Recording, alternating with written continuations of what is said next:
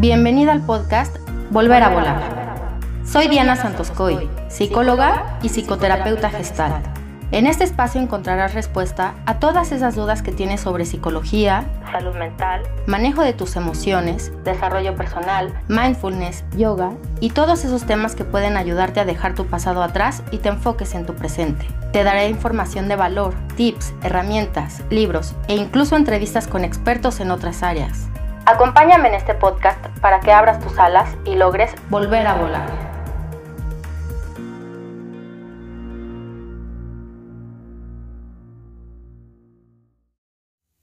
Bienvenida al podcast Volver a Volar. Yo soy Diana Santoscoy y este es el episodio número 4 y el día de hoy te quiero dar 5 tips para mejorar tu relación de pareja. Quiero empezar por decirte que cada relación de pareja es distinta, no todas son iguales, no todas se enfrentan a las mismas problemáticas. Entonces, bueno, obviamente hay muchos aspectos que influyen en, cómo manejas o cómo llevas tu relación de pareja, en cómo se llevan ustedes dos, etc. Y, todo va a, a, depender en gran medida, pues, por tu experiencia propia, ¿no? tu experiencia previa, la cultura en la que te desenvuelves, probablemente también tu nivel em, socioeconómico, educativo, eh, la religión que practicas, etc. ¿no?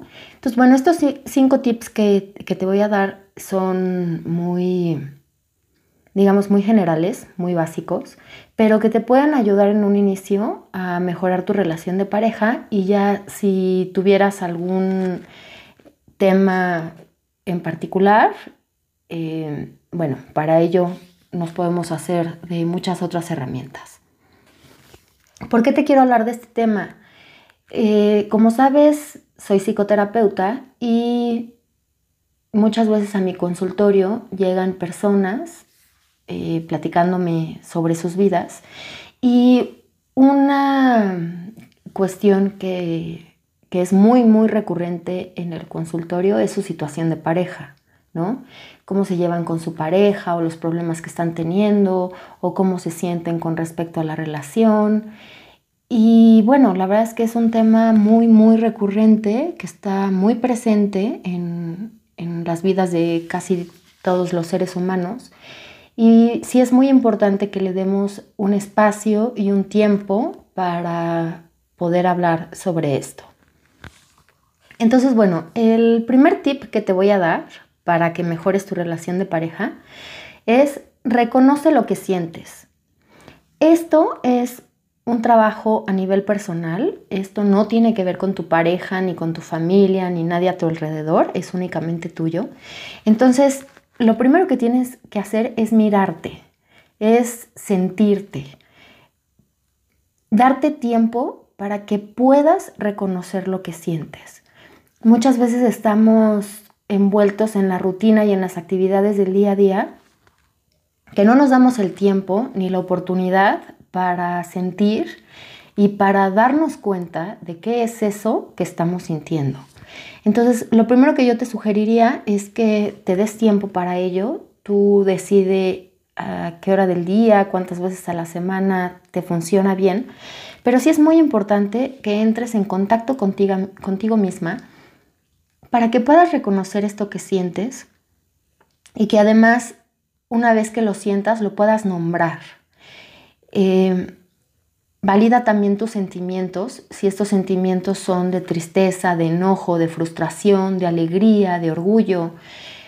No nada más se trata de sentir y ya, ¿no? Sino de también ponerle un nombre a cada cosa que vas sintiendo, que incluso te, preguntes de dónde viene esto que estás sintiendo, si fue por alguna situación en específico, por alguna experiencia que, que hayan vivido, si fue algo por parte de los dos, si es algo únicamente tuyo o si es algo únicamente de la otra persona. Pero eso, reconocer lo que sientes y, de dónde está surgiendo, ¿no? También pregúntate cuáles son tus expectativas sobre la relación de pareja. Y no nada más la relación, sino incluso si tienes expectativas sobre cómo debe ser la otra persona. Muchas veces cuando nos involucramos en una relación de pareja, tenemos ciertas expectativas sobre cómo queremos que sea nuestra relación y sobre cómo queremos que actúe la otra persona.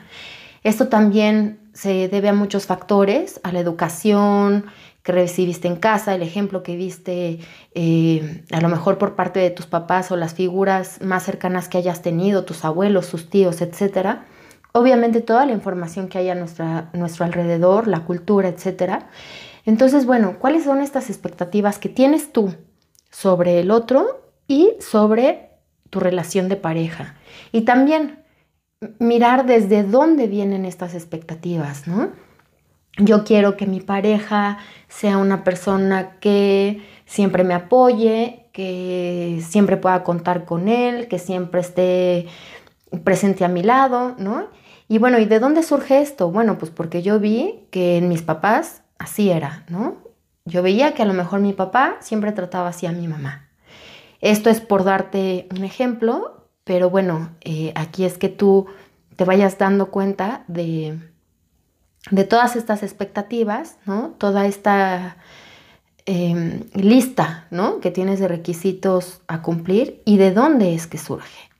Entonces, bueno, este fue el primer tip, em, que se trata de que reconozcas lo que sientas y no nada más reconocerlo, te digo, nombrarlo, verbalizarlo, primero contigo misma y una vez que tú lo nombres y que tú lo valides y, y que logres darle voz a esto, podrás llevarlo al siguiente paso, que sería hablarlo con tu pareja. El segundo tip que te voy a dar es haz una lista de los aspectos a mejorar cada uno de nosotros sabe de qué, de qué pie cojeamos, ¿no? Entonces, tú mejor que nadie sabrá qué es lo que te gustaría mejorar en tu relación de pareja, si a lo mejor tiene que ver con la comunicación, el tiempo, cómo destinan el, el tiempo, ¿no? Cómo lo reparten, el tiempo en familia, el tiempo solo de ustedes dos, las vacaciones, la situación económica, la parte de los ingresos, el trabajo, las cosas que tienen en común y que comparten, la comunicación, que también es un tema muy, muy importante, la sexualidad, la crianza y un montón de temas más que pueden surgir, ¿no? Entonces, haz una lista sobre estos aspectos que tú crees que puedan ser mejorados. Antes de platicarlos con tu pareja, tú piensa en ellos. ¿Qué crees tú que se pueda mejorar dentro de la relación de pareja? Y en este momento no pongas un nombre. No se trata de que él tiene que mejorar cómo reparte el tiempo entre familia y trabajo. No, ahorita nada más hazlo como a nivel general. ¿Qué aspectos te gustaría mejorar? El tercer tip es habla con tu pareja sobre lo que sientes. Aquí se vale que hagas una lista para que te puedas apoyar sobre ella, ¿no? A veces cuando hablamos con nuestra pareja o con cualquier otra persona, tenemos todas estas emociones a flor de piel o a lo mejor nos ponemos un poquito ansiosos o nerviosos y entonces se nos va la onda y ya no sabemos ni qué es lo que queríamos decir.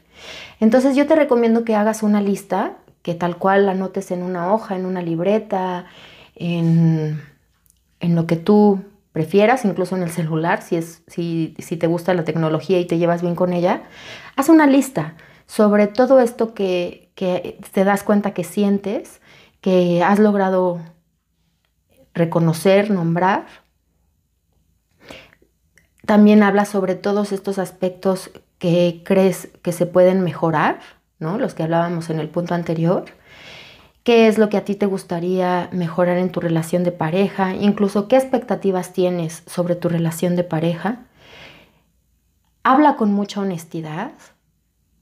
Digamos, no quieras disfrazar las cosas por no hacer sentir mal a la otra persona. Dilas tal cual, dilas como las sientes, sin embargo no ofendas. Esto puede ser contraproducente porque lejos de poder arreglar algo, pues probablemente acabes de pleito. Entonces yo te recomiendo que no ofendas, sino simplemente se trata de hablar sin señalar y sin ofender al otro. Habla de todo esto que quieres, de todo esto que esperas. Acuérdate que el que no habla Dios no lo oye. Entonces, por eso te, te digo que es muy importante que anotes todo para que no se te vaya a ir ni una sola idea y la puedas decir en ese momento, la puedan hablar, la puedan eh, masticar, procesar y llegar a una solución. Pero sí, dile todo lo que sientes a tu pareja porque definitivamente no lo va a adivinar y pues no, no tiene otra manera de saber cómo te sientes con respecto a la pareja si no se lo dices. También sé receptiva, ábrete, escucha qué es lo que él o ella tienen que decirte.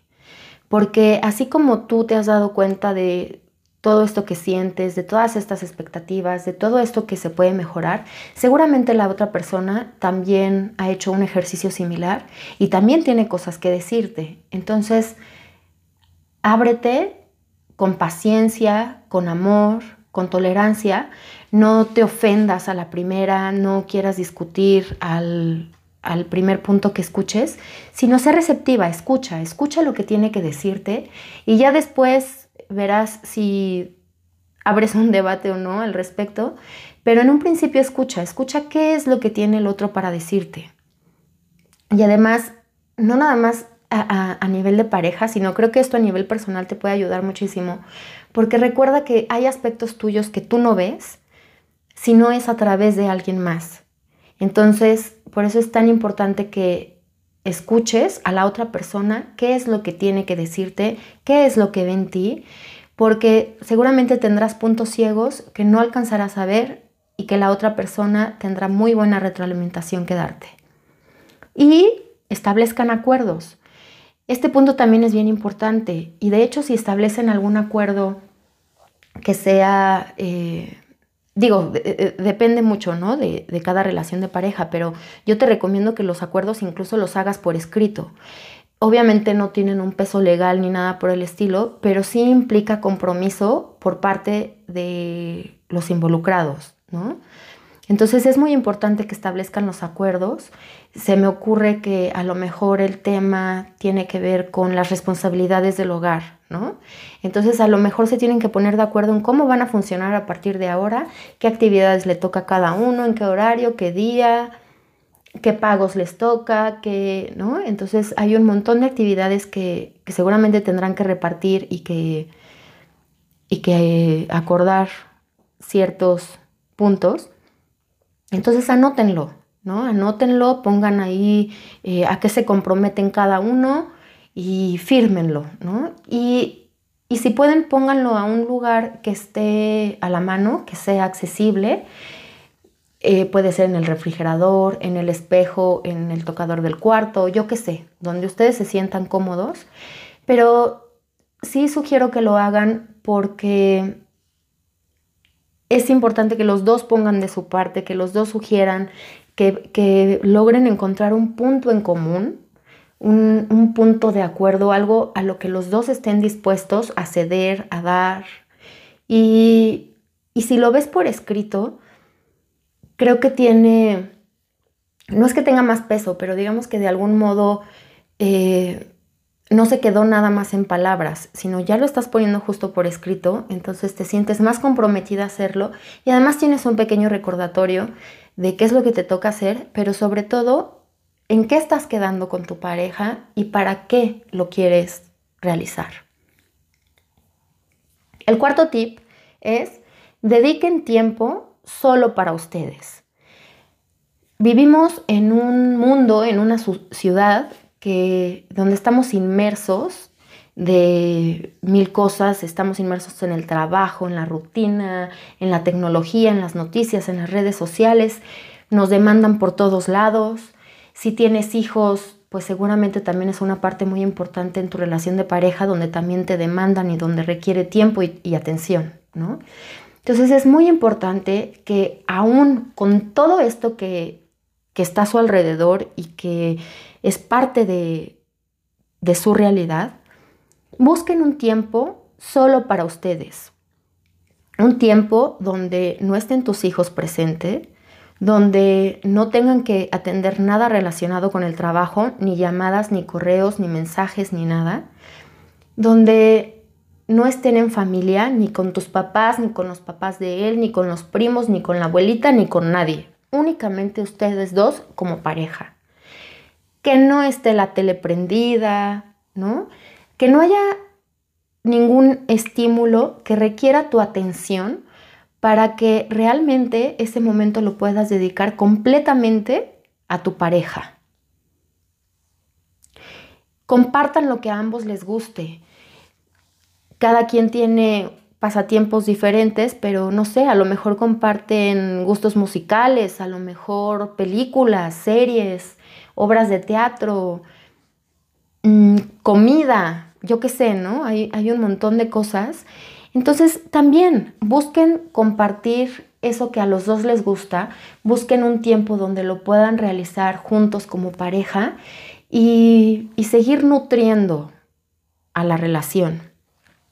Dense tiempo, eh, digo, claro que para, para estar juntos, pero también hay muchas actividades que pueden hacer y muchos aspectos que, que entran en una relación de pareja, ¿no?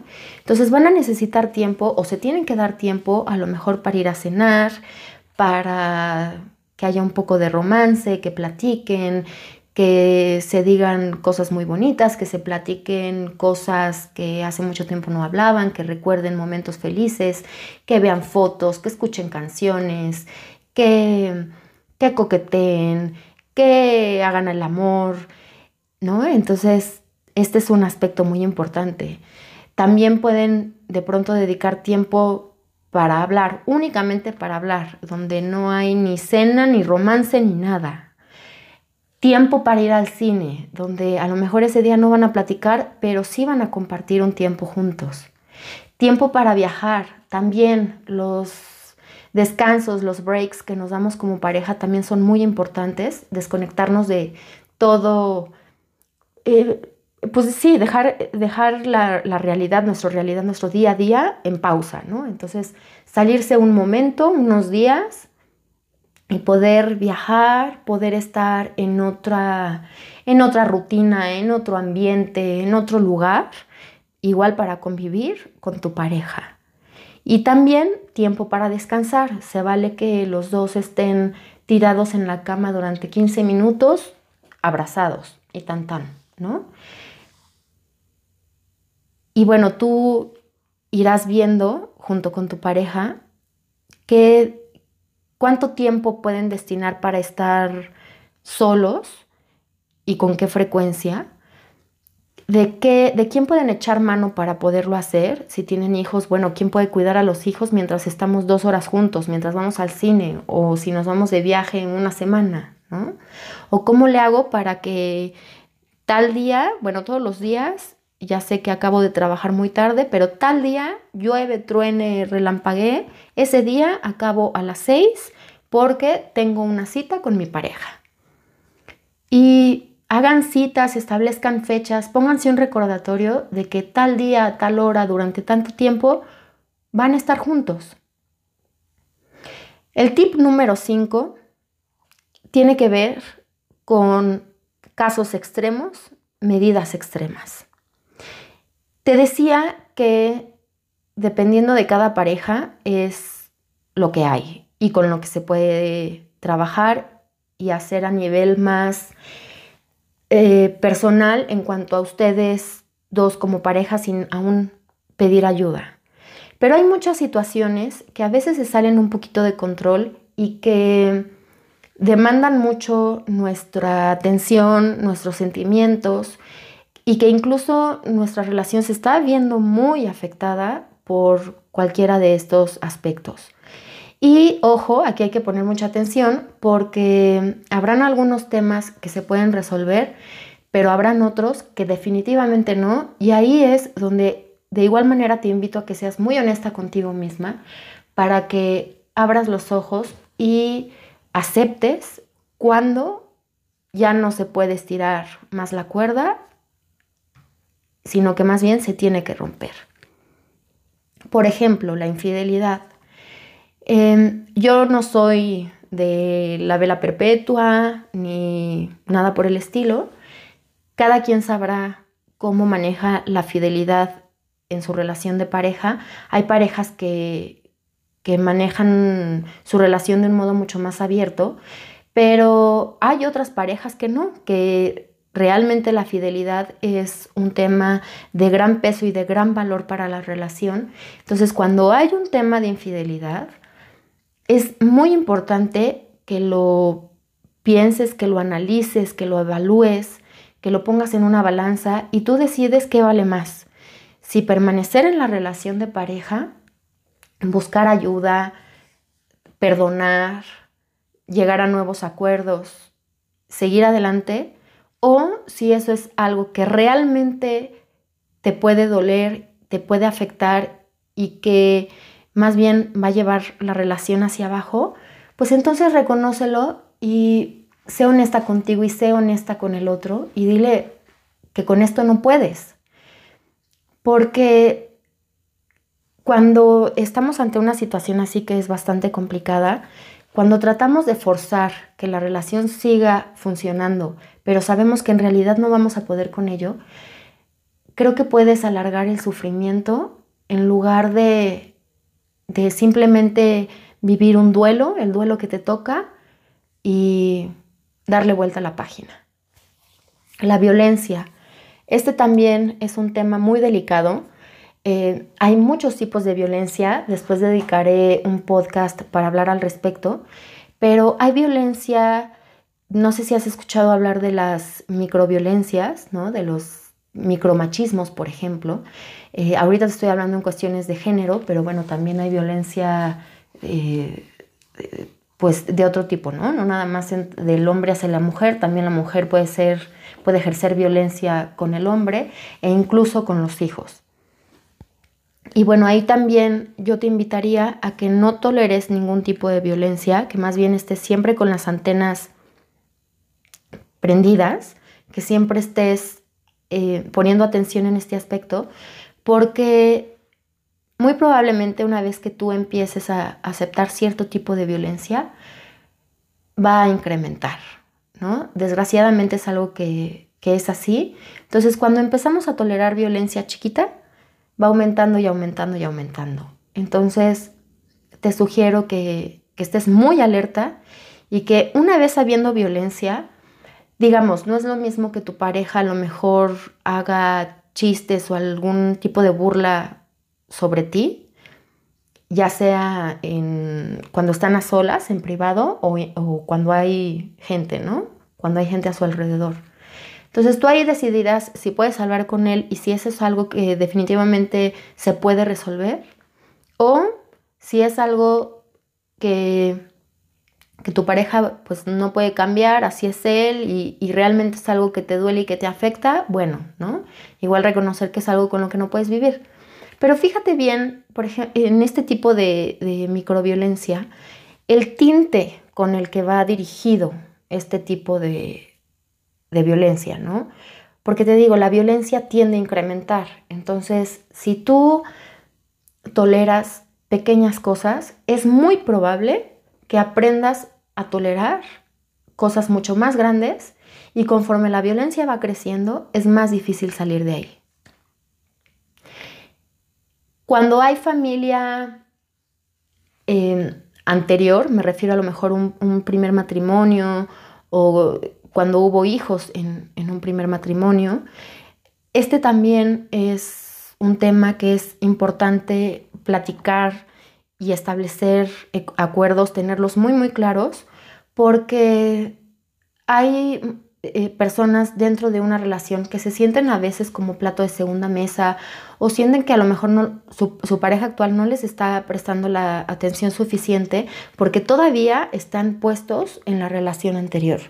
Entonces también aquí es muy importante que seas muy honesta sobre qué es lo que quieres, qué es lo que esperas, qué es lo que pides y que también bueno, tratando de que tu pareja sea honesta sobre esto, ¿no? De qué puede darte, qué puede ofrecerte, pero que tú también seas honesta contigo mismo, eh, contigo misma, perdón, sabiendo realmente qué es lo que la otra persona te puede ofrecer.